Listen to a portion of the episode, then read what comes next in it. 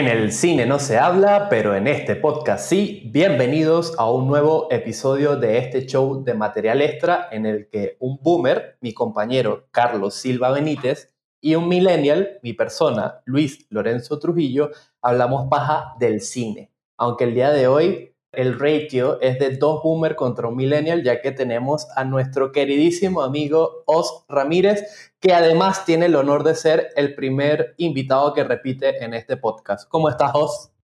Muy bien, muy bien. Muchas gracias, muchas gracias. Qué placer estar aquí de nuevo. Este, no puedo esperar para desarrollar este episodio con ustedes, eh, pero muchísimas gracias por la invitación y muy feliz de estar aquí. Y ahora sí saludo a mi compañero Carlos. ¿Cómo estás, Carlangas? Sí, bueno, muy bien. Este, encantado de tener a vos de vuelta aquí con nosotros, que de hecho fue un no-brainer, ¿no? Invitarlo para el episodio de hoy, porque, porque básicamente dijimos, eh, vamos a hacer un episodio de zombies. ¿Quién tiene el cerebro más lleno de información de zombies? ¿Quién sería el primero que se comerían los zombies? Oswald. Así que por eso lo trajimos para que nos dé una, una cátedra de, del género. Sí, en, caso de apocalipsis zombie necesitamos un, un sabio que nos ayude a, a, salir de, de, de, ese, de esa situación. O es la persona indicada, ya que él tiene todas las estrategias que se han aplicado en el cine para que la humanidad siga adelante. Si es que eso valga la pena, ¿no? No, no creo. Con mi peso probablemente me coman de primero, pero. pero los puedo guiar, los puedo guiar desde lejos. Y que corran, muchachos, corran. Y bueno, una de las razones por las cuales que Carlos y yo queríamos hablar de, del género zombie en general es, a pesar de que no somos muy fanáticos, surgió a partir de ese maestro del cine actual moderno que es Zack Snyder y su última película, esto lo estoy diciendo simplemente para escuchar la reacción de Oz, Army of the Dead, que bueno, nos llevó a discutir mucho sobre el género y ciertos aportes que intentó aportar Zack al género en esa última película. Y, bueno, Oz de manera muy pasional empezó a descargarse con nosotros en el grupo de WhatsApp que tenemos desde el primer episodio que grabamos juntos, el de las peores películas, los peores títulos traducidos en la historia del cine. Y dijimos, eh, eh, aquí hay oro y hay que aprovecharlo. Oso, yo no sé cómo tú quieres empezar este masterclass, porque realmente esto es lo que va a ser el episodio de hoy con, con, con, el género zombie, pero me imagino que habrá que ir a los orígenes, ¿no? Coño, podemos empezar por decir que esa película de Zack Snyder es terrible y que qué bola que, bola que hay un zombie con una capa corriendo por ahí asustando a la gente. yo, yo, sabía, yo sabía que, que Oswald no, o sea, el regaño no era para nosotros dos nada más. No, bueno, pero bien por ti Notaro, a pesar de que es lo único, lo único de la película que fue agregado después que vale la pena. Pero si no hubiese sido por ti, creo que esa película no hubiese sido para nada disfrutable para mí. O sea, no lo, no lo hubiese disfrutado para nada. Yo quiero hacer dos aclaratorias antes de seguir. La primera, que como Luis dijo que, no somos particularmente fans del género, pero sí estamos bastante abiertos porque hay algunas películas que nos gustan mucho y, como que sentimos que tal vez lo que, lo que nos ha pasado es que no hemos visto las películas que son, como que hemos llegado a las más obvias o las más comerciales que sabemos que no son las mejores y necesitamos a alguien que tiene su mega colección de películas y tiene un vasto conocimiento y nos indique el camino. Así que eh, si nos están escuchando pensando que vamos a hablar de Zombieland o Resident Evil o I Am Legend, eh, pues no vamos a hablar de esas películas hoy del verdadero, del, del verdadero Paul Thomas Anderson. Bueno, que se llama Paul Anderson en realidad. Eso sí es el de verdad. bueno, ¿por dónde comenzamos? Porque yo tenía, tenía entendido que Night of the Living Dead de George Romero era la primera película de zombie y luego en el listado que nos pasaste para grabar hoy nos mencionas una que tiene el título zombie, o sea, la palabra zombie en el título de 1932 con Bela Lugosi. Empezamos por ahí si quieres. Obviamente. Sí, no, en los, acuérdense que en, que en los 30, en los 40 y hasta en los 50, Hollywood tenía un coñazo de gente haciendo películas de muy, muy bajo presupuesto. Y bueno, Bela Lugosi, obviamente después de haber sido Drácula, cualquier papel de cualquier monstruo, el carajo siempre estuvo presente. Es más, las dos películas que puse al principio, que son White Zombie y Planet Nine o From Outer Space está él. Lo que pasa es que es muy cómico porque en White Zombie él estaba como que en su apogeo y en Planet Nine se estaba muriendo. Básicamente hay planos donde pareciera que se fuera a morir de verdad Bela Lugosi, pero, pero Ed Wood le gritaba y el carajo seguía caminando. Este, pero no, realmente son películas como para dar una referencia de lo que, de lo que existe. Y hay otras, pero realmente son muy poco, o sea, pero es este típico clásico así, Universal Studios, Monster, ese tipo de cosas, pero muchísimo más. O sea, en plan La Momia, El Hombre Lobo, ese tipo de películas. Exacto, que son películas maravillosas para Halloween, por cierto, pero sí, son, son básicamente, tienen un arte muy muy antiguo en ese sentido que, que, a mí me encanta porque es como The Monsters y ese tipo de cosas que son como que más populares hoy en día y que las van a traer de regreso, no sé por qué, pero, pero sí, ahí básicamente es como que de donde yo recuerdo es donde son las primeras películas que yo recuerdo así como que de zombies que, que aprendí con el tiempo, ¿sabes? Las, las vi hace cuando estaba en la universidad, eso no, no lo vi de, de Chan. Sí, yo, yo, aquí tengo la, la, sinopsis de White Zombie porque además de que en el título es la primera referencia que se tiene en la historia del cine sobre estas criaturas, a mí me gusta algo de la sinopsis que lleva directamente al origen del término y, y se las leo, que es una pareja de enamorados viaja a Haití invitada por un misterioso hombre que solo pretende conseguir a la chica. Para alcanzar su objetivo no duda en pedir ayuda a un siniestro personaje llamado Legendré, que convierte a las personas en zombie. Y esto me lleva a algo que aprendí hace poco a partir de una película de zombie de autor, que también el género se presta para esas cosas, que se llama Atlantic, que un sabio del cine me comentó de que realmente el origen de, de la criatura tenía como una connotación de hacia la esclavitud y el abuso laboral, ¿no? Que es algo que se ha diluido tanto en el género que yo, que realmente empecé a ver estas películas con, con el verdadero Paul Thomas Anderson y, y, y esa camada de, de, cambio de siglo, no, nunca he notado, ¿sabes? Y me parece muy curioso cómo empezó el género y, y cómo se ha desvirtuado en la actualidad. O sea, eso era una clara referencia para que siguieras explicando. Ah, coño, sorry. sí. Me quedé que, bueno, Carlos seguro quiere decir algo. No, pero sí, para, para tu punto, Luis, todo eso también está relacionado muchísimo con, con lo de voodoo y todas esas cosas que pasan en, sobre todo en, uh, en Luisiana y en todos esos estados de aquí también está la referencia de eso. Parte de por qué George Romero nunca utilizó la palabra zombie era porque, porque si ustedes se dan cuenta, y no sé si se dieron cuenta, que obviamente él no, en ninguna de sus películas dicen zombie. Dicen como que los muertos vivientes y tal, porque él, él, obviamente se inspiró en eso, pero él no sabía exactamente si llamarlo zombie porque le parecía hasta ridículo a veces. Entonces, entonces en, las películas de él nunca, nadie nunca dice que, oh, mira hace poco de zombies, no, o ni siquiera eh, él, él, busca otros, otros términos como muerto viviente o los caminantes o lo que sea, pero nunca, bueno, son más Walking Dead, pero pero él nunca le hace referencia a eso, pero todo viene de esa historia. Y si tú vas que sí a, ¿cómo es que se llama este estado?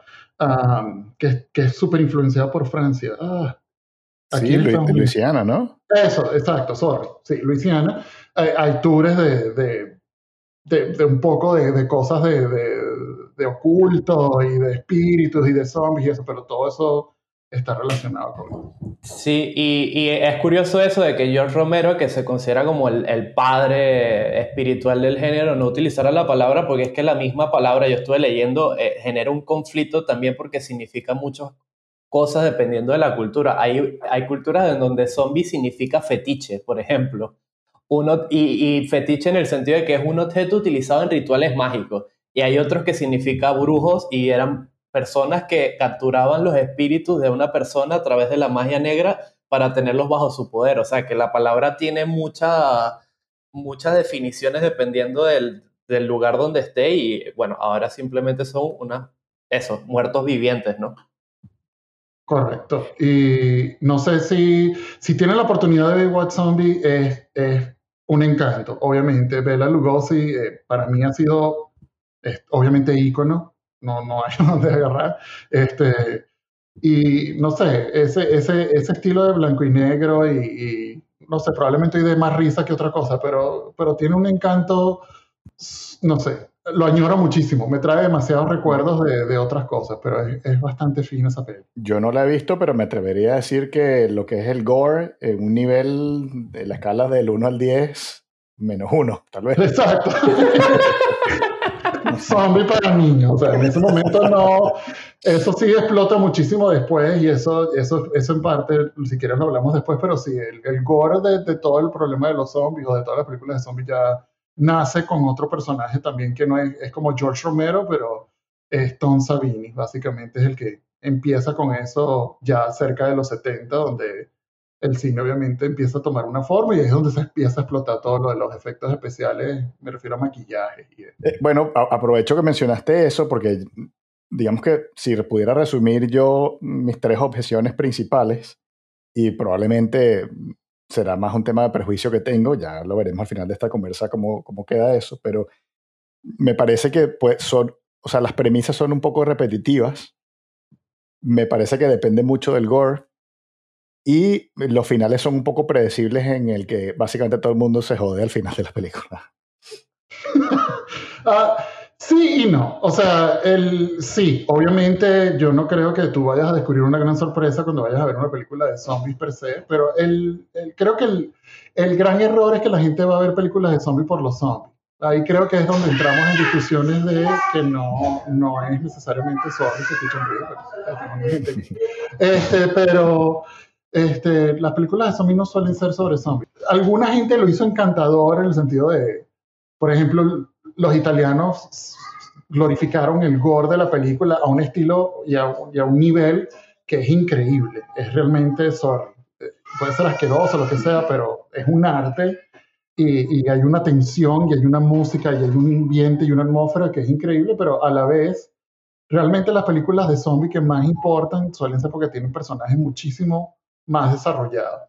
Uh, y desafortunadamente, como siempre, y Luis siempre lo dice de vez en cuando, esto es un negocio, el mundo del cine de terror, incluyendo el género de zombies, suele ser como que el género porno en general, donde todo el mundo, porque claro, todas las películas que vamos a hablar hoy posiblemente todas tienen un presupuesto mínimo, mínimo, pero este, son y que películas que cuadriplicaron lo que costó sin ningún tipo de, de, porque ni siquiera tienes estrellas de cine, o sea, ni siquiera tienes que pagarles después ni nada, o sea, es una cosa que cuesta absolutamente nada hacerlo. Pero lo de, lo de porno lo dijiste porque tienen tan poco presupuesto, no tienen ni para la ropa de las actrices y los Exacto, no, siempre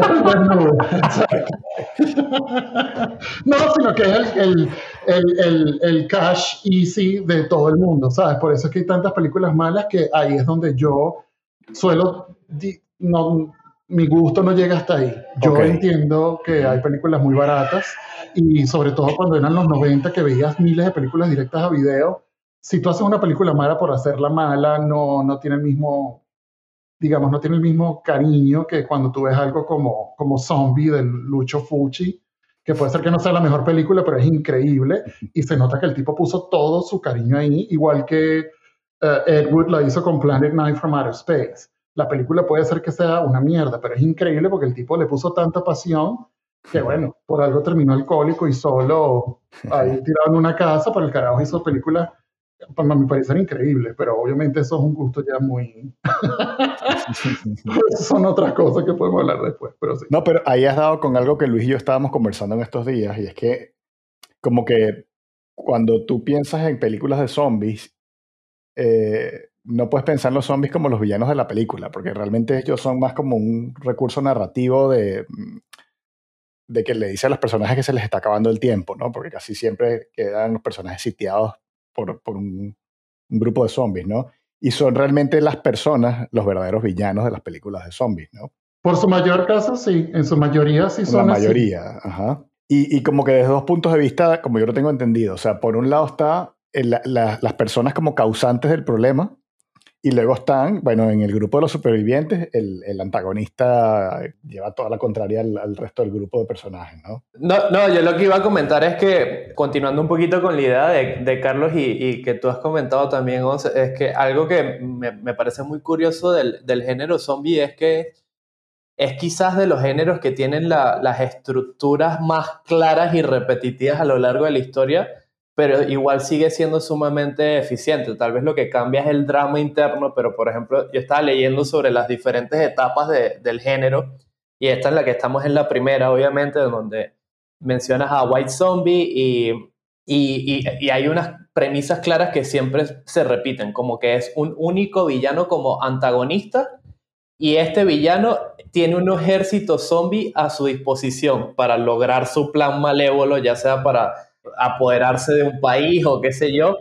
También los zombies son seres con una voluntad suprimida, creo que eso no ha cambiado en el tiempo, lo único es que los zombies son una herramienta que están en, poder del villano. Creo que ahora más bien se ve como que los zombies son una fuerza incontrolable que, y la humanidad más bien trata de, de, de salvaguardarse como puede. Pero lo curioso de esta primera etapa, que es algo que es como mucha especulación en el género, es que el villano crea y domina a los zombies. Más adelante, el origen de los zombies se, se, se, discute o queda como un misterio. Y entonces a mí me parece muy interesante el género, es como tiene estas, estos pilares tan básicos y repetitivos, pero igual sigues creando historias que nos mantienen enganchados y, y, mantiene el género vigente todavía, ¿no? Acabas de dar en el clavo, ese es básicamente el, el, el, inicio, por lo menos a nivel de, de, cine y de cine, digamos, Hollywood, pero también eso es otra cosa, que esto es multicultural.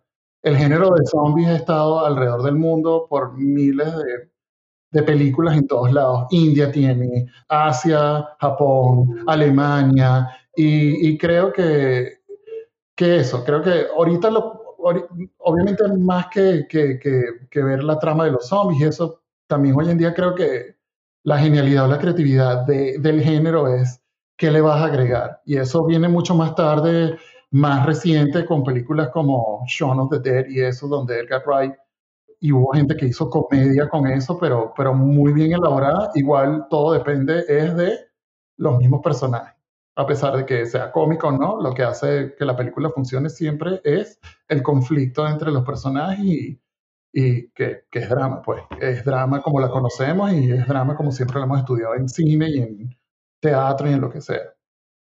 O si yo te quiero preguntar de una película que tienes aquí en la lista que me llama muchísimo la atención, eh, y antes de que diga el título, preguntarte, ¿dónde coño encuentras tú estas películas? háblanos de la película y de, cómo, y, de, cómo la encontraste o cómo la descubriste, que tiene un título cortito, ¿no? Es The Incredibly Strange Creatures Who Stopped Living and Became Mixed Up Zombies. Eh, signos de exclamación y de interrogación. Sí. Yo ah. antes, de, antes, de que, antes de que os conteste, yo voy a leer la, la, la, premisa de la peli porque también es una genialidad. Yo tengo aquí sobre la sinopsis. Jerry se enamora de una stripper que conoce en un carnaval. Ella resulta ser la hermana de una gitana de la cual Jerry se burló de sus predicciones anteriormente. Por ello, la gitana lo convierte en un zombie que irá matando a la gente. Coño, es, genial. Primero porque es el título más largo que he escuchado de una película, ¿no? Creo que el que se le acerca es y que episodio 1, bla, bla, bla, bla. Pero, pero es el título más largo que he escuchado de una película. Segundo, la manera en que conocí esta película es, yo cuando fui a escuela de cine, digamos, eh, y esto me recuerda mucho a Luis, er, eh, todos éramos sumamente jóvenes, sumamente pretenciosos, pero mm, de repente cuando llegamos todos, y no es que Luis, no es que eres pretencioso, pero es que... ya, ya, ya metiste la pata, asume tú. Bueno, pero lo que quiero decir es que todo el mundo, ¿sabes? Cuando vas a llegar a la escuela de cine, todo el mundo dice, no, Kubrick, y los planos de Tarkovsky, vaina, que sí, obviamente eh, son increíbles, no estoy diciendo que no, pero este, te das cuenta de que todos absolutamente todos tenemos esta mierda por dentro de que hemos visto películas terribles que las adoramos tanto como puedes adorar 2001 sea en el espacio. Y ahí fue cuando yo descubrí, ok, esta vaina es un tripeo y aquí vino gente hacer gamberros y gardulos. sí, sí, y su sueño es hacer un, no sé, verga, una película de Sofilia, pero tasteful, ¿sabes? O sea, con... sí, con contacto, ¿no? sí, exacto, con coño que te llegue, Iván. Bueno, este, bueno, entonces, dando ciclos de cine todas las noches, en los fines de semana, de verdad era como una competencia a ver quién podía traer, verga, la película más absurda que todos hayamos visto. Y claro, con, con esa, con esa, con esa audiencia era difícil, ¿sabes? Todo el mundo que, ay, este, Tiburón 4, y que, ah, todos lo hemos visto, cállate. Pero, este, llegamos un momento en que llegamos a empezar a encontrar este tipo de vainas y de repente apareció esta película, que por cierto, esta película también tiene un episodio de MST3K, de Mystery Science Theater 3000, que es mágico. Y llegamos a esta vaina porque esta vaina es un musical también. ah, no, en serio. Esta vaina es de todo. Faltó ser 3D. Faltó ser... Yo creo que si James Cameron hubiese estado presente, esta vaina hubiese sido 3D. Pero, este, sí, la película era sumamente absurda, es un musical, hay un poco de escenas de cabaret y de repente un poco de zombies que son unas máscaras de plástico que nadie, obviamente, y la bruja tiene como que un, un lunar gigante con pelos y le hacen burda de zoom. así es un tipo de René Stimpy. Sí, sí. Y siempre se le ve el, el mall ahí en la cara, este, pero, pero nada, una película que no tiene ningún sentido y la puse simplemente porque es la última, es la película más es como el, género de zombies siempre como que nace, salen películas increíbles y después va muriendo, va muriendo, muriendo hasta que llegamos a, a ¿sabes? A, a, lo peor que se ha hecho como que en una década y media y después llega alguien y lo revive con otra cosa. Puso esta película porque es 1964, creo, y después, básicamente, en 1968 es que sale Night of the Living Dead de George A. Romero. Claro, que pone ya las cosas serias, ¿no? En su sitio. Exacto. Pero, ya va, antes de ponernos un poquito serios, quería. Luis, ¿tú tienes preguntas sobre esta película? no, sí. más que pregunta, os dijo algo que yo sé que genera eh, más, pesadillas en Carlos que, que, que, los mismos zombies, que son los ciclos de cine curados por Oz. Este, y yo quiero que Carlos tenga este espacio para, tienes un minuto, dos, para desahogarte de las pesadillas que te generaron, que te generó Oz y sus recomendaciones. Ah, sí, y si alguna vez te puso una, película de zombies en, en, esas experiencias. A ver, Oz es como, es, como, es como lanzar la moneda, ¿no? Cara o sello. Entonces, él te hace un ciclo de cine y eh, igual, da igual lo que caiga el lado de la moneda, va a ser memorable. Lo que pasa es que no sabes qué tipo de memorable va a ser el ciclo que él elija. Puede ser un ciclo de películas trascendentales que te cambien la vida y te hagan querer mucho más al cine de lo que ya adoras, o te pueden traumatizar de por vida.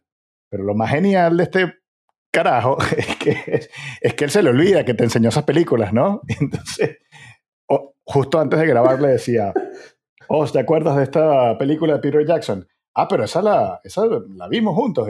claro, qué sabroso, ¿no? Tú vienes a mi casa, me traumatizas, me dejas pesadillas de por vida y a ti se te olvida y te vas a estar feliz por Voy a añadir una anécdota rapidito, Luis. No me acuerdo, sí me acuerdo de qué película era, pero no tiene que ver con zombies. Pero me acuerdo que una vez hicimos un ciclo de cine en su casa y había un amigo de Carlos que yo no conozco y pobrecito, no me acuerdo el nombre, sorry. Y me acuerdo que puse una de mis grandes piezas, me acuerdo que la pieza se llamaba Visitor Q y ese carajo terminó la película y jamás, a mí, me encanta crear reacciones en la gente, es algo que disfruto de verdad, especialmente con el cine. Y el pana se paró recho del sofá y dijo, ¿pero por qué? ¿Pero por qué tienen que hacer películas así? Y el pana estuvo como 10 minutos diluyendo en el pedo ¿pero por qué? Y yo, bueno, marico, ¿sabes? Que es como, te está explicando esta vaina, el pedo sexual en Japón. Y el pana, ¿pero por qué? Marico, no, porque tú no tienes que hacer ese tipo de vaina. Y dije, bueno, no me acuerdo el nombre del amigo, pero el pana quedó, quedó muy traumatizado con, con Visitor Q. Ay, coño. Bueno, cerramos el, el, paréntesis de traumas y nos metemos entonces eh, a, la película Institución, ¿no? Yo creo que estamos todos de acuerdo que, no sé si es la mejor, pero del top 5 películas de zombies tiene que estar ahí, ¿no? Sobre todo por todas las reglas de, juego que, que, planteó y que, y que creó, ¿no? Absolutamente, sí, médico. Este, George Romero para mí es, y esto lo digo con todo el cariño del mundo, George Romero es un, hay dos héroes en el cine para mí, y sí, Kubrick, yo a toda esa gente la, la aprecio, admiro, colecciono sus películas y las puedo hablar y todo, pero lo que es Romero y Carpenter son únicos. Y lo digo porque para lo que ellos hicieron con las herramientas que tenían y los presupuestos que tenían, eh, de verdad yo dudo que una vaina como esa se repita otra vez. Este, era gente sumamente creativa y sumamente... Todas las películas de ellos, todas, todas, tuvieron unos retos increíbles. Retos que yo creo que cualquier otro director o se hubiese suicidado o no sale la película. Este, si hablamos de gente, sobre todo eso de hablar de cine independiente y de eh, lo que sea. Ah, lo bueno de George Romero es que hizo una película que, que primero lo hizo con sus amigos, uh, que eso a mí me encanta y, y, a mí me encantan las películas simplemente por el hecho de que es un grupo de gente que se reunió a tratar de hacer una idea y no sabían cómo. Eso, otro gran ejemplo de eso es Evil Dead de Sam Raimi. Ahí nadie sabía qué coño estaban haciendo es más, una de las cosas que más arrechera me da es que Sam Raimi sacó la película y removió a su amigo que sale en uno de los planos corriendo porque era un error y lo removieron digitalmente, cosa que me parece estupidísima porque a mí me encantaba ese detalle, pero bueno, bueno es otra. Este, pero con el caso de, de George Romero, básicamente lo hizo en el estado de Pensilvania, que es donde yo vivo, que es bastante, eso no tiene que ver, no lo elegí por él, pero me encanta vivir donde, donde estuvo el pan. Este, y, y, eso, eran sus amigos, eran su familia, eran, ¿sabes? Y, y, salieron a grabar una película que desafortunadamente una de las, de las tragedias de The Night of the Living Dead es que como él era tan joven y tan nuevo, él nunca pudo asegurar los derechos de esa película. Mm. Por eso, una de las películas que más ha salido en DVD, en VHS, en beta, en beta más, en lo que tú quieras, es The Night of the Living Dead porque él nunca pudo asegurar sus derechos y básicamente no percibió ni un dólar de esa película. Wow. ¿Le, ¿Le pudiste decir algo de, de, esto cuando lo conociste, Os? Cuando yo conocí a Romero, este, hablamos un poquito de... No, yo hablé más fue de Donald de Dead y le dije que, que, su trabajo me había impactado y que parte porque yo había ido a, a una escuela de cine fue por, por él. Y realmente nuestra conversación fue muy breve y y cuando le dije que era venezolano, me dijo y que, oh, mi familia es de Cuba. Y ahí se desbordó y empezó a hablar de Cuba y de todo este pedo y del missile crisis. Y yo lo abracé y le dije, I love you, y ya. Y me tomé una foto con él y me escribió en una ficha de Donald the Dead que me quedara asustado.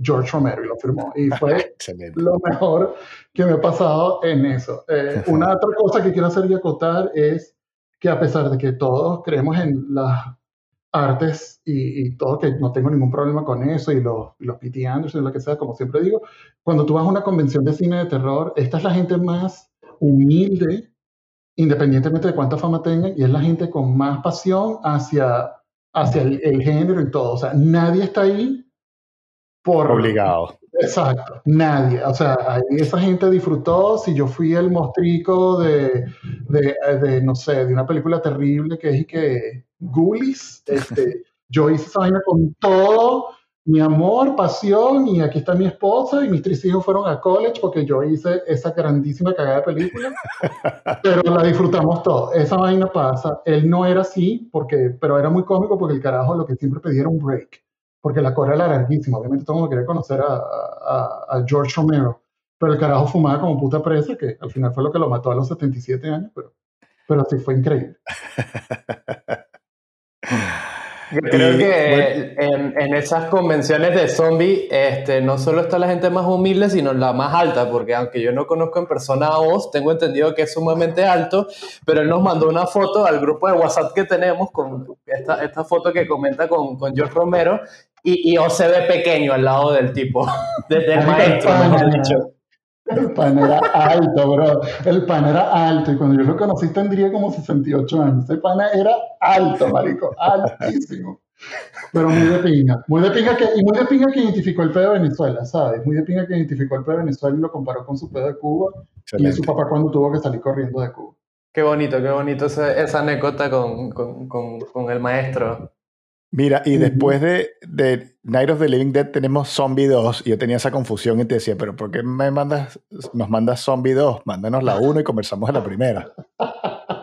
bueno, este, Night of the Living Dead sale a los 60 y todo, no sé qué. Este, obviamente crea una conmoción, una película súper controversial. Carlos, tú echaste la anécdota de que el, de que el personaje principal había sido un afroamericano y en esa época que la gente cree que, que, el racismo aquí empezó y que hace mil años, eso fue hace los 60 y no era común poner un personaje afroamericano de principio y todo pasó. La película de verdad fue muy impactante. En ese momento, si la ven ahorita se van a reír, pero en ese momento era una película considerada sumamente gory, sumamente asquerosa, porque salen los carajos masticando así como huesos de dinosaurio. No sé si ustedes la han visto, pero la vaina se ve, es muy graciosa.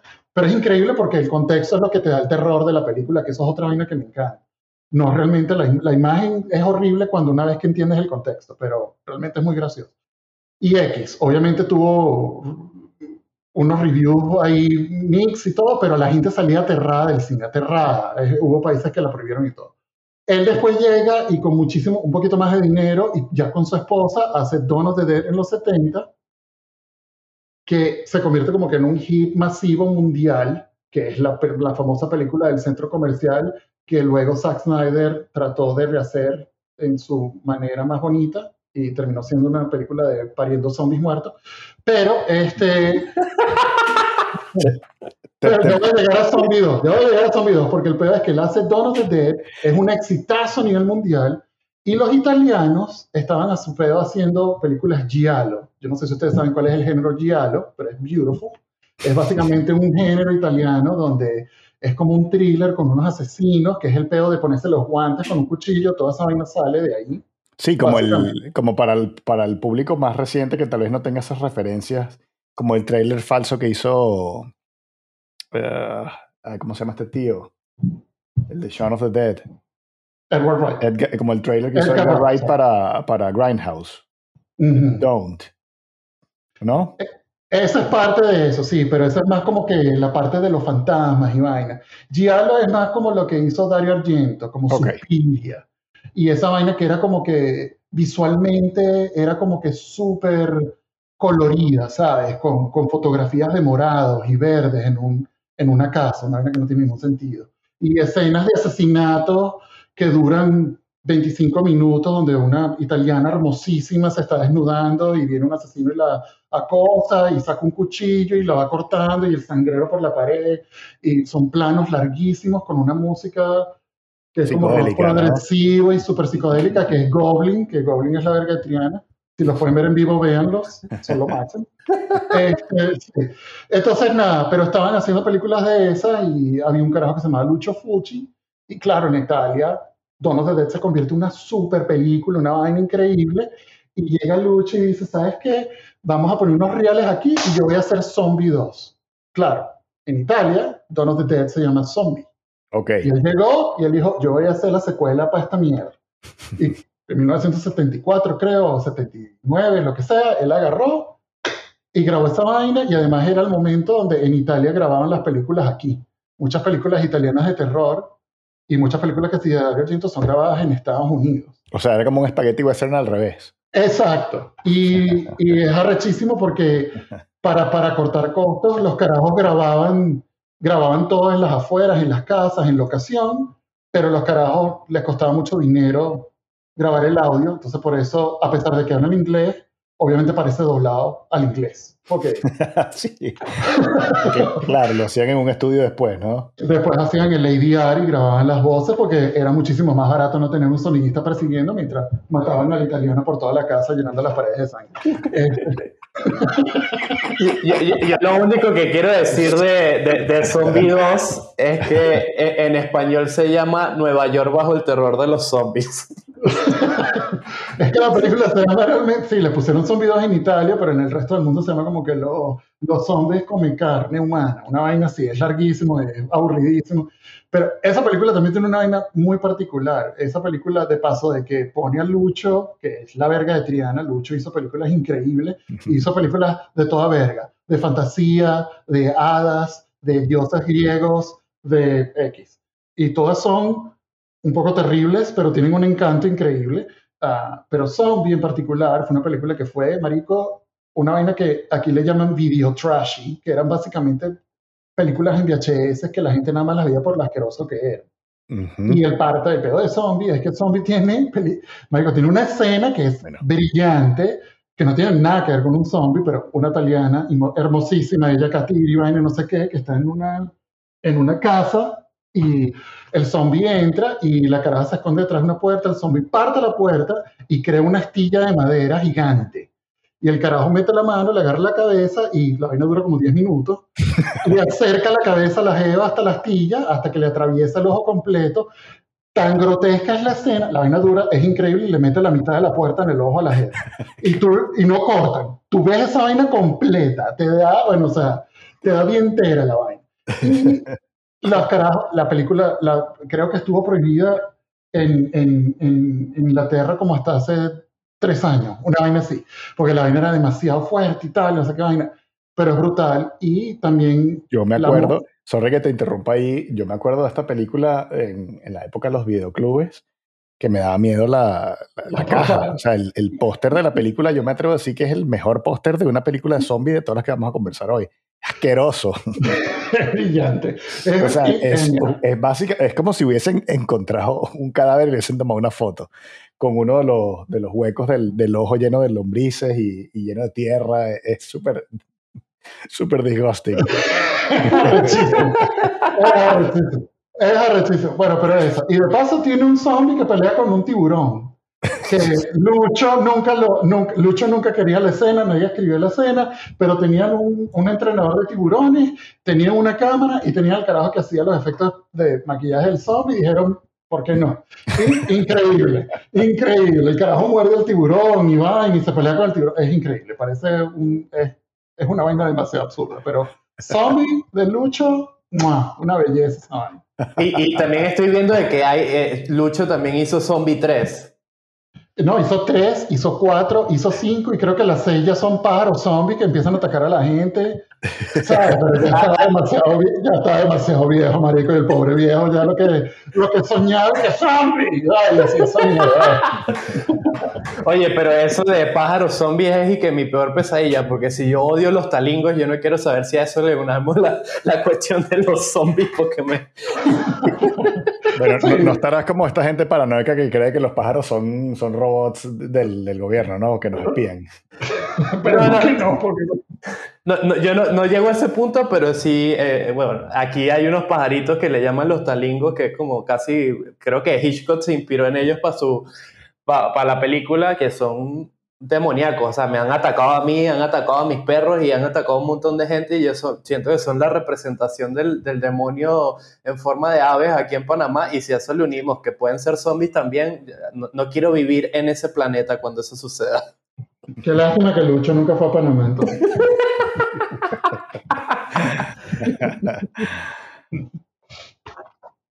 ok, ahora yo quiero hacer un pequeño salto porque ahí, aunque no es una película, yo siento que es una de las mejores obras cinematográficas en la historia del género de zombie, que es este musical de thriller con, con Michael Jackson. Y yo sé que ustedes estaban ansiando hablar de, de esta joya del género.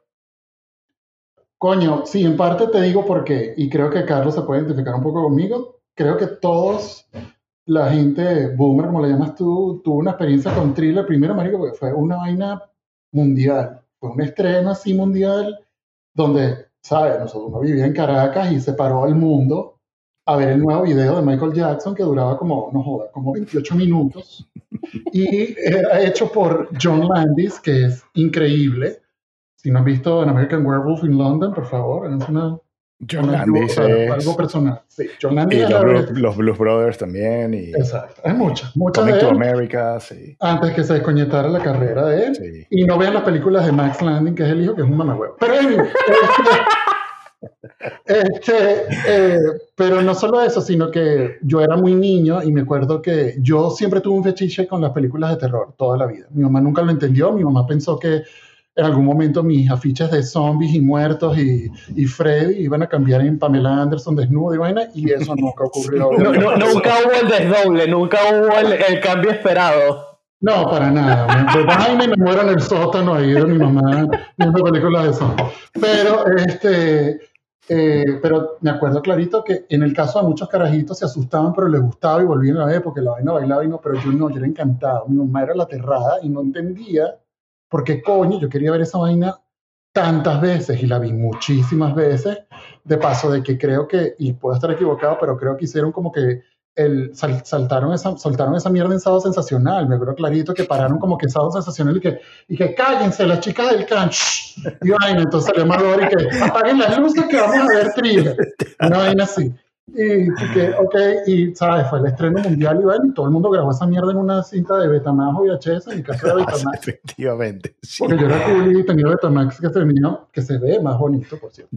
Este, y Marico, y le di rosca a esa vaina, pero mal, pero mal, entre ese peo y una película de aquí que se llama Fantasma en el Parque. Marico, esas son las dos más que explotaron dentro del pobre aparato, ¿sabes?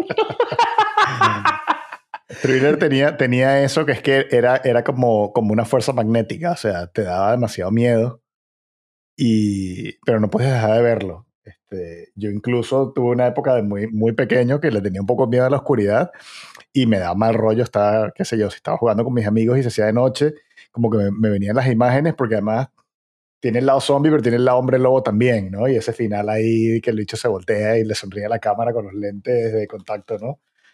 Me, me, me perturbó muchísimo, ¿no? Que, que siendo Michael Jackson era como contraproducente asustar a los niños, ¿no? Él debió haber hecho algo que, que, de no meternos miedo, ¿no? Para que nos acercáramos más a él, ¿no? Y luego nos aterró para siempre igual, así que...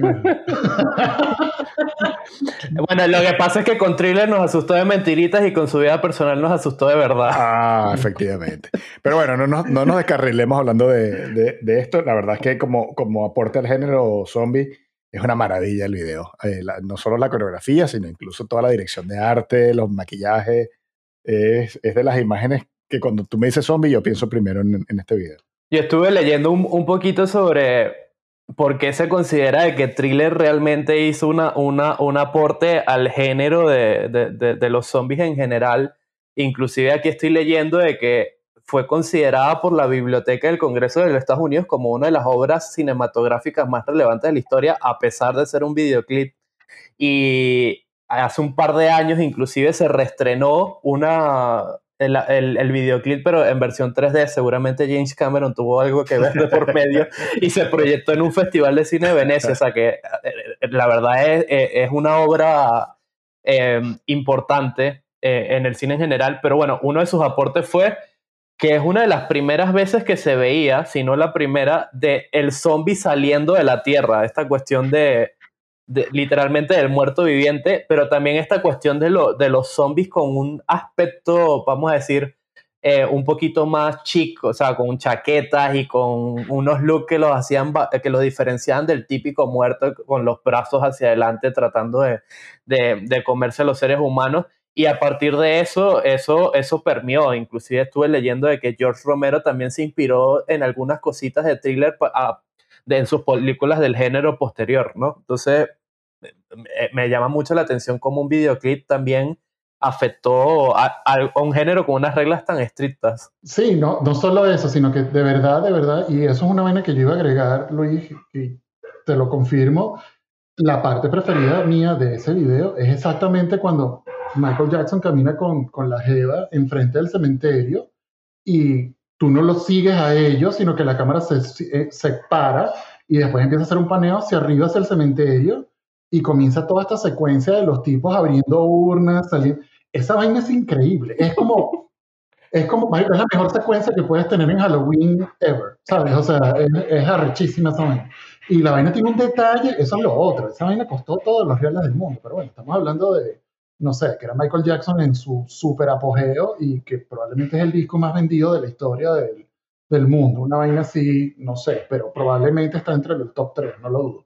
Este, pero esa parte del, del cementerio es, es icónica, ¿sabes? Independientemente del baile la vaina, no sé qué, todo ese proceso de cómo ellos van saliendo y a uno se le cae el brazo y el otro vomita una vaina negra. Es, es, más, me parece insólito que esa vaina la hayan pasado así en televisión pública y que Hay un poco de gente muerta caminando que se está cayendo a pedazos, pero bueno. Este, pero eran los 80 también, y ahí arranco con otra vaina. Este, eh, los 80 fueron obviamente en Estados Unidos un, un, momento muy loco, porque a pesar de que tiene películas muy, eh, no sé, creo que la palabra que puedo utilizar es silly o gafa, eh, eh, y obviamente los 80 nos dieron películas muy extrañas también. Hubo unas películas muy elaboradas en, estos géneros que, verga, no sé, es como que no tiene mucho sentido, pero claro, en ese momento tú la única persona que tenías que impresionar para hacer una película era el productor. Y si tú le llegabas a un productor y el productor estaba loco de bola, ah, este decía, claro, vamos a hacer una película como, no sé, Reanimator que es una de mis películas favoritas. Esa vaina hoy en día no pasa más nunca. Pero Brian Jusner es un productor que hizo unas películas bien de pinga, este, y Stuart Gordon llegó y le dijo, mira, yo quiero hacer esta película, y es una vaina muy jodida porque eso estaba basado en un libro de, de Lovecraft, que tiene que ver con muertos vivientes y tal, pero el carajo le dieron su plata, obviamente muy bajo presupuesto, pero hizo una película y, en ese momento aquí en Estados Unidos había miles de estudios produciendo cualquier vaina y mucha gente aprovechó esa oportunidad de hacer cualquier vaina loca, hicieron vainas arrechísimas. Esa por nombrar una que es una de mis películas favoritas, porque para, para la audiencia y para que recuerden este podcast, si les dejo algo, es que en Reanimator hay un zombie que tiene la cabeza agarrada en las manos que le hace sexo oral a la protagonista. Eso es arrechísimo, bro. Eso es arrechísimo. Y hay un gato muerto, despedazado, que es un títere. Y tú ves que es un títere, pero es arrechísimo. Sorry. Y lo tiran contra la cámara para asustarte y es increíble. Uno de los mejores momentos del cine. La, gente hablando del tigre en Army of the Dead y no se, no se acordaban del gato en Reanimator. El gato en Reanimator es arrechísimo. No, ¿y cuántos, cuántos años tenías cuando la viste, vos? Coño, Reanimator es. Yo tenía como ocho años. Es que eso te iba a decir, nosotros fuimos una generación que no se puso nunca un cinturón de seguridad cuando se subió a un carro. Y, estuvimos expuestos este, a, estos horrores en el cine y bueno, no sé, no sé si salimos bien o mal, eso ya la, la historia. No, salimos increíbles,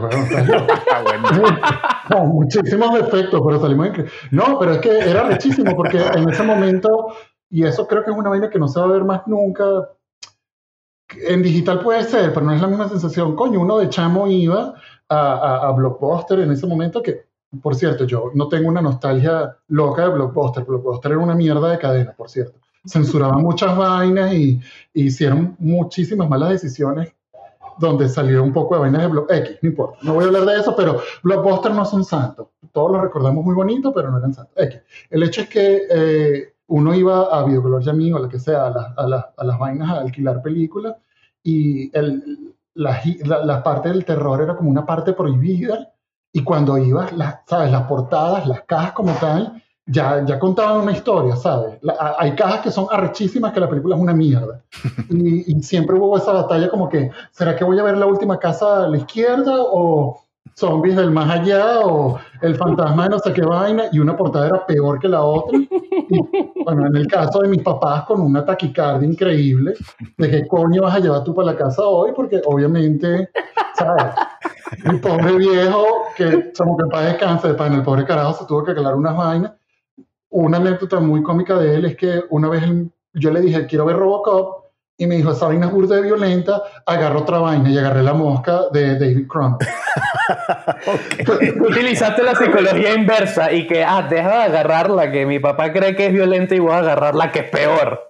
Ojalá yo hubiese sido tan astuto, Luis. Lo que pasa es que antes no, no había acceso a trailer como hay hoy en día. De verdad fue un tiro al piso y después vi la mosca y dije, esta vaina es mágica. Claro, mi papá la vio y de vaina vomitó y dijo, ¿Qué hice? Obviamente la cagó. Te, obligaron a ver siento un dálmata como por un año. Exacto. Pero este, esta Reanimator, Reanimator es una película que yo comparto muchísimo y me encanta. Es, es demasiado genial, está demasiado bien hecha y tiene unas vainas súper asquerosas, pero funciona. En el espacio donde fue creado, funciona y es una de las películas que siento que puedo compartir con todo el mundo y que vea Reanimator. Usted quiere ver una película que no ha visto, vaya a ver Reanimator y después hablamos. Reanimator podría ser ya como la, la cumbre, ¿no? Del género zombie en los años 80. Sí, estaba esa y en ese momento también, que, que arrecho que George hizo una película de zombies todas las décadas. Él en ese momento fue que hizo Day of the Dead, que es, es arrechísima. Perdón, es o sea. George Romero, ¿no? Los, los que, los Sí. que no lo conocimos le decimos por su nombre y su apellido completo. George, sí. Es George. Este, no, hizo, hizo Day of the Dead, que, que arrecho porque cada una de sus películas, hasta este entonces ya llevaba tres. Llevaba Night, llevaba Dawn, llevaba Day of the Dead, y en Day of the Dead el carajo habla básicamente de, del peor militar y científico. Y tiene unas, unas personas sumamente arrechas en esa película que sobreactúan y gritan como si estuvieran en una novela mexicana. Ah, pero la vaina funciona increíble y fue realmente en el momento de que, no sé si saben quién es Tom Savini, pero Tom Savini es el carajo que básicamente inventó todo lo grotesco del terror en lo que se refiere a maquillaje y a aplicaciones de, de látex y él terminó Sí. haciendo efectos especiales para... Luis, ¿tú sabes quién es Tom Savini sin saber quién es Tom Savini? Sí, sí. Bueno, me- Ajá. dime, dime, dime, porque no me suena el nombre hasta ahora. Pero tú tú una recuerdas en película- From Dusk Till Dawn un tipo que se llamaba Mm. Sex Machine que tenía una polla revólver. Ya, ya, ya, ya, ya. Ese es Tom Savini. Ese es Tom Savini. Y Tom Savini, marico, se convierte en lo que es porque él fue un militar que fue a Vietnam y lo que él vio en Vietnam lo representó en las películas de zombie, which is, es sumamente traumatizante.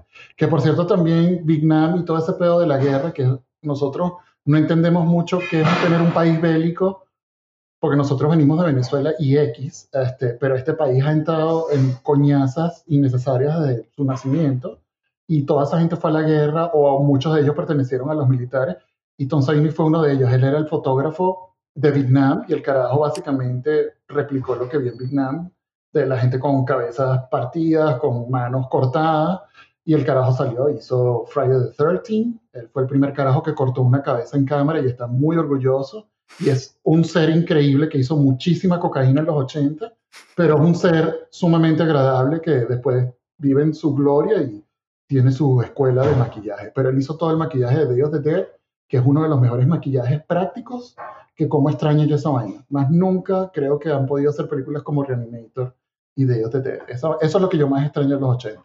Los efectos prácticos de este tipo de vaina. O sea, la, parte así como táctil, ¿no? De la, que, se, que, se, que se sabe que se, hizo algo físico, ¿no? Para ser filmado delante de una cámara. Claro, y que esa gente, coño, eso es un arte. Y, y ver a esa gente trabajar es increíble. Parte de por qué yo me vuelvo tan loco coleccionando películas y DVD era por el hecho de ver a esa gente trabajando, ¿sabes? Y, que, y, y es muy cómico porque las historias son increíbles, ¿sabes? En, en Day of the Dead y en Dawn of the Dead, la gente salía vomitando de verdad porque olía carne, porque los carajos iban a una carnicería y compraban un poco de bistec y como era George Romero, marico, el carajo llegaba y que ¿quién quiere hacer un zombie en mi película? Tú. Y los carajos, todo el mundo que sí, yo, y que bueno, mastica este pedazo de carne dos minutos. Y el carajo le daba la pedazo de carne que estaba ahí en ple- con el poco de luz de filmación y que muerda esta mierda. Igualito era 1974, así que no había COVID, no había un COVID, así que muerda. y la gente se comía su carne cruda, el carajo lo grababa y ahí están en, en su Hall of Fame. Es, mira, yo estuve en the Dead 3.2 segundos comiendo un pedazo de carne cruda. Coño. Pero Eh, luego de los 80, los 80 fueron como que, sí, como que la cúspide de películas de, de slashers, zombies, toda esa vaina. Luego los estudios se dieron cuenta de que había que hacer blockbuster y huevonadas y, y cortaron los presupuestos a, a toda esta gente que realmente hacía estas películas con pasiones. Y realmente en los 90 hay muy, muy, muy pocas películas que, que, que impactaron el género porque, como dije antes, la vaina es como, es como un sub y baja. Alguien crea algo como que su original y esa mierda arranca y hacen como 290 versiones de esa vaina y después lo matan y después el género tiene que como que esconderse como Madonna 20 años y volver a salir. Y con una cirugía plástica, una vaina. Creo que uno de los últimos ejemplos antes del cambio de siglo de, de- que vale destacar del género es Painted, ¿no? Con el, el- el Señor de los Anillos o- en la dirección.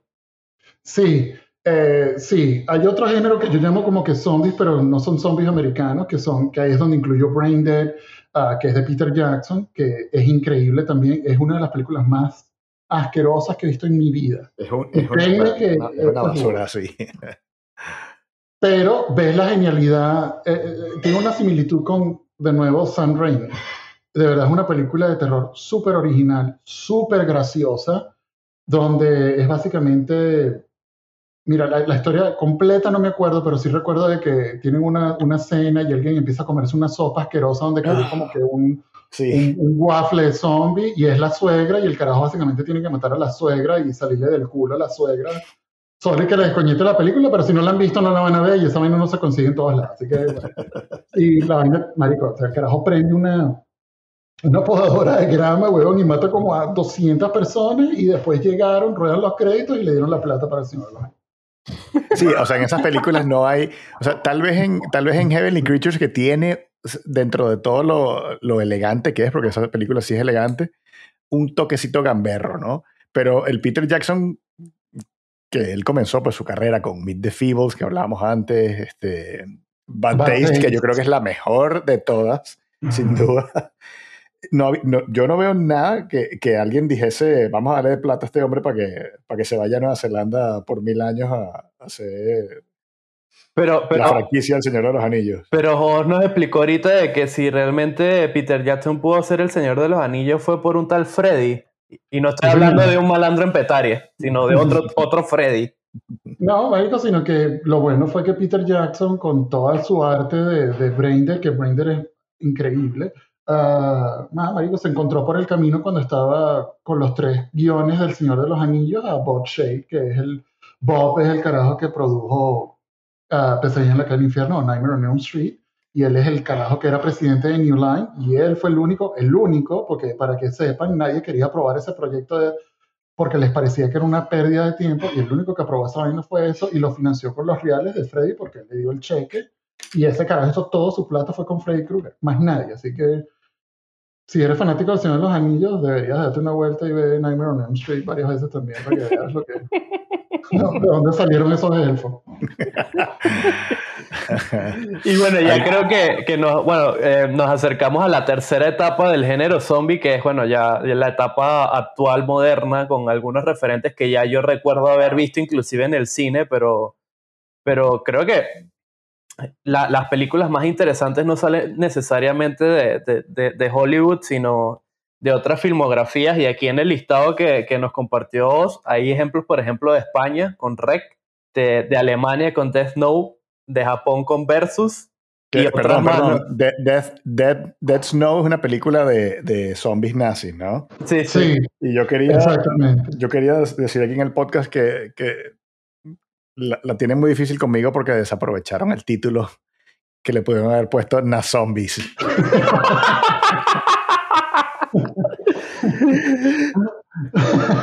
pero sí, pero, coño, pero qué cómico que, la vaina fue increíble cuando yo fui al cine y de repente veo un trailer y de repente veo unos zombies y yo, marico, ¿qué pasa aquí? De repente que, no, no, son zombies, pero son nazis. Que, ok. Marico, qué bien que los alemanes por fin pudieron encontrar esa línea y decir que, bueno, somos, hicimos unas monstruosidades horribles, pero aquí está, toma Dead Snow. Y, y, lo ponen al lado de, ¿cómo es que se llama la de, la de, la de Hitler en el búnker? Estas, son nuestras, dos piezas sobre este pedo que pasó. Pero sin duda yo creo que una de las cosas más, más interesantes de esta tercera etapa es donde ya, ya se ve el, el género zombie como una comedia. Y hay una joyita que a mí particularmente me gusta que es Shaun of the Dead con este em, eh, Edgar Wright. Eh, que sin duda es, una maravilla. Y, y, no sé, ¿qué otra película destacas tú de esta etapa, Carlos, o tú vos? Es que, es que, claro, estas son las películas como que las que... Yo he visto pelis de zombie de niño, ya hemos hablado que me daban un poco miedo, no, no, o sea, las veía, pero no, no me encantaban mucho, veía más las, las carátulas que las películas como tal. Y lo que es empezar a ver películas ya más adultos son estas que estamos mencionando ahorita, ¿no? La de 28 días después de Danny Boy, por ejemplo, que tienen su punto y, entiendo lo que quisieron hacer, eh, eh, revitalizar un poquito el género que, que, estaba ya un poquito dilapidado o empezaban a, a, a, verse un poco repetitivo. Pero yo no conecto tanto con ninguna de las que estamos mencionando. Sí, a mí me da risa porque en esta tercera etapa ellos pensaron, mira, tenemos que revitalizar el género de los zombies. Mm, tengo una gran idea, vamos a ponerlos a correr ahora. Coño, sí.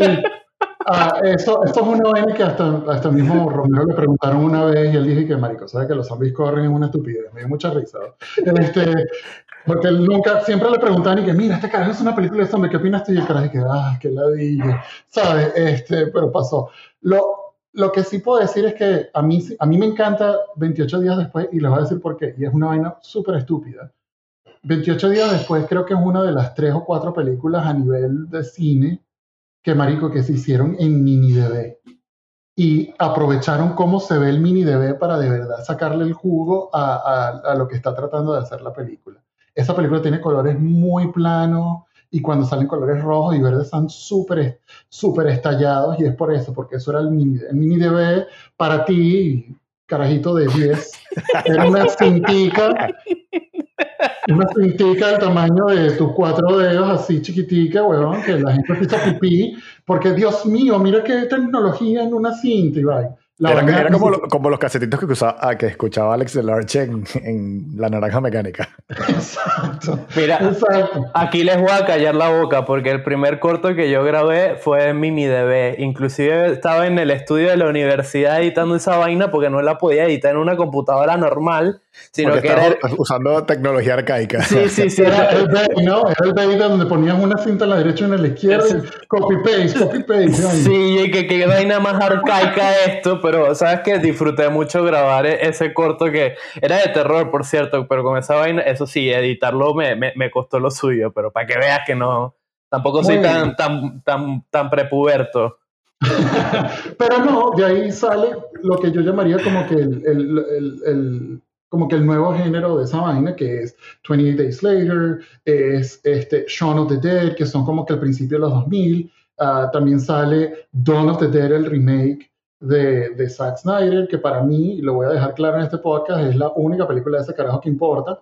Este, y eso que no es perfecta, pero sorry. Y, y también hubo como que comedias, comedias, románticas y como todo el mundo trató de hacer lo mismo que hizo Edgar Wright y hacer que, ay, ahora yo tengo un novio zombie y un poco de estupideces, hasta que desafortunadamente o afortunadamente, depende cómo lo vean, llegamos al peor de The Walking Dead, que fue el auge más grande de zombies y creo que puso el género en la tumba y creo que más nadie va a poder hacer una película de zombie hasta, no sé, hasta el 2200, una vez uh, donde Pero porque le sacaron demasiado, ¿no? La, le sacaron demasiado... estiraron demasiado el chicle, pues quiero decir, la han alargado demasiado. No solo eso, sino que ese proyecto empezó súper interesante y yo fui muy fanático de Walking Dead, por lo menos hasta la cuarta temporada, me pareció increíble. Nick Picotero, que es el carajo que terminó encargándose de, las temporadas como que 4, 5, 6, 7, 8, 9, 10, mentira, pero de las últimas 16 temporadas, él empezó haciendo maquillaje en Day of the Dead, por cierto, eh, dato curioso, y el carajo que escribía los episodios también trabajó en Day of the Dead con Romero, y ellos ellos hicieron vainas increíbles, pero el, como que los escritores, no sé, marico, después empezaron a escribir un poco de mierdas terribles y la vaina se convirtió en mata tu personaje favorito. Yo no vi Game of Thrones y nunca la veré, pero eh, eso, o sea, es como que yo siento que la gente cuando se moría alguien en Game of Thrones te lo contaban como que necesito terapia y vaina, pero en, en, en Walking Dead perdió, perdió totalmente el peso. La vaina se convirtió en una novela súper chimba y de paso sacaron a Frank Darabont, que era como que uno de los carajos que yo más admiro también dirigiendo películas. Y lo sacaron en la primera temporada porque él quería hacer otra vaina con el show que no lo dejaron. Nunca sabemos qué coño fue. Pero eso es como que el auge más grande. Ahorita lo único que a mí me tiene emocionado es que la esposa de George Romero va a continuar su... Y puede ser que sea alguna mierda y no me importa, que él había escrito y no, no pudo terminar a Twilight of the Dead que es como que la última de la saga, que creo que son seis películas, porque él después hizo Diary of the Dead, Survival of the Dead, sí, el carajo de trillado, pero, este, pero me encantaría ver, porque el hijo y la esposa creo que son los que van a terminar la película, eso es lo único que, que, veo ahorita en el futuro, así como que, ah, bueno, pero creo que por ahora el género va a estar un poco muerto gracias a The Walking Dead. O sea, Oz, pero independientemente de, de, estrenos que puedan venir en camino y que te tengan emocionado, todavía hay muchas películas que aunque no son nuevas, van a ser nuevas para la gente cuando las, las vea por primera vez. Yo, por ejemplo, tengo aquí apuntado así con resaltador que yo necesito ver este año Wild Zero, por ejemplo. Ah, marico, Wild Zero es amazing, weón. Wild Zero es una película japonesa y es un punk rock band que llegan unos, unos aliens y quieren meter unos zombies. Es arrechísimo. ya, espera. una banda de rock que pelea contra, contra, unos aliens que traen zombies del espacio exterior. Sí, es unos aliens que llegan a la Tierra y quieren convertir a todo el mundo en zombie y se encuentra con una banda punk de Japón. Y mientras pasan todos los pedos, tú escuchas a los carajos tocando punk por ahí en Japón y es brutal. Es brutal, es increíble.